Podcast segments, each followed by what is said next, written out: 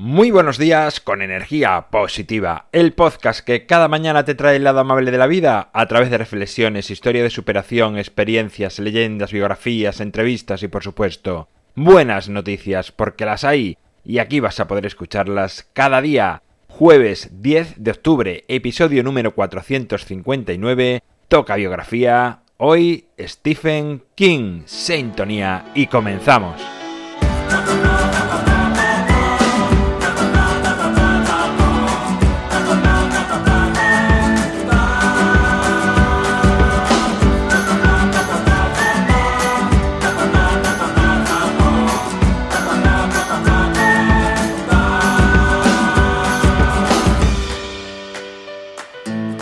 Muy buenos días, un jueves más, aquí estamos.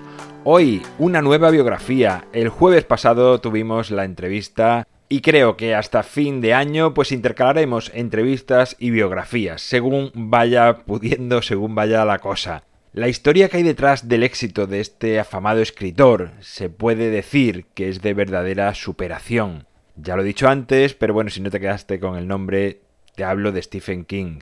Nació en una familia muy muy humilde. Además, se da la circunstancia de que su padre abandonó el hogar cuando tan solo contaba con dos años, dejando a su madre a cargo de su hermano y de él. La pobreza de la familia era tal que no disponían de agua caliente y tenían que ir a ducharse a casa de sus tías. Su madre apenas pasaba tiempo con ellos y por momentos hasta tenía que compatibilizar tres trabajos mal pagados para poder sacar a la familia adelante. Aprendió de su madre la importancia de la constancia, de seguir intentándolo y de vivir con muy pocos recursos. Quizá fruto de muchos de sus momentos en casa, en soledad, desarrolló muchos miedos. Casi todo le aterrorizaba. Ya siendo niño encontró la manera de gestionar ese miedo, escribiendo sobre todo aquello que le atemorizaba y le hacía pasarlo tan mal. Enviaba de niño incluso artículos a revistas que nunca le publicaban, pero siguió enviando artículos y por fin, con 18 años, le publicaron, aunque evidentemente no le pagaron nada por ello. En la universidad trabajó a media jornada en la biblioteca para poder pagarse así sus estudios, y allí conoció a la que después fue su mujer y tan importante en su vida y sobre todo en ciertas situaciones, como veremos más adelante. Se llamaba Tabitha. Tras finalizar sus estudios, ambos se fueron a vivir juntos, tuvieron un hijo y volvió a sufrir la pobreza, en su lado más crudo y más duro volvió a repetir el patrón de su madre, el que había vivido. Es decir, tuvo que compatibilizar varios trabajos en gasolineras, lavanderías y otros por el estilo para poder mantener así a su familia. Él seguía escribiendo cuando podía, pero sus novelas no eran publicadas. Mucho menos le reportaban ingreso alguno, o si se lo reportaban eran mínimos. Su frustración le acechaba cada día.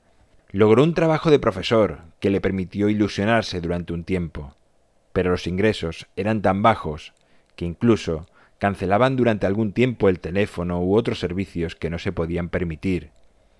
Su mujer, un día, cuando iba a recoger la basura, encontró un montón de folios escritos por Stephen. Decidió sacarlos, limpiarlos y comenzó a leerlos. No comprendía por qué lo había tirado. Habló con él, y él le respondió que sentía que no tenía suficiente conocimiento sobre mujeres adolescentes, y la protagonista de esta obra precisamente era una de ellas. Su mujer le animó a seguir escribiendo, pues lo que le había leído le había gustado mucho.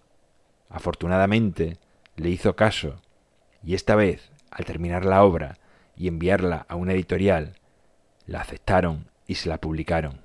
Curiosamente, recibió la comunicación por telegrama, pues debido a sus problemas económicos, en ese momento, había tenido que cortar nuevamente la línea telefónica. Carrie fue el título de su primera novela de éxito. A partir de ese momento la vida de Stephen como escritor dio un vuelco y en todos los sentidos se transformó. El resto ya lo sabéis todos. aún hoy vive de su pasión, de aquello que siempre le había hecho feliz, escribir. La recompensa llegó muy tarde, pasó bastantes penurias, tuvo que trabajar en ocupaciones que no eran su vocación, pero al final, tal y como aprendió de su madre, la constancia dio su fruto. Bueno, pues hasta aquí la biografía de hoy, la biografía de este jueves de Stephen King. Has visto cómo al final, cuando uno persigue algo y persiste y nunca decae, aunque las respuestas sean negativas, al final se logra. En mi página web alvaroroa.es puedes encontrarme, contactarme, ver mucho más sobre mí. El libro Ni un minuto más en su segunda edición lo tienes a un solo clic en las notas del programa. Muchas gracias por estar al otro lado, por suscribirte, por tus valoraciones, por compartir, por comentar, por hablar a más personas de energía positiva. Es lo que hace que sigamos creciendo. Nos encontramos mañana viernes, será con buenas noticias y como siempre, ya sabes, disfruta, sea amable con los demás y sonríe. ¡Feliz jueves!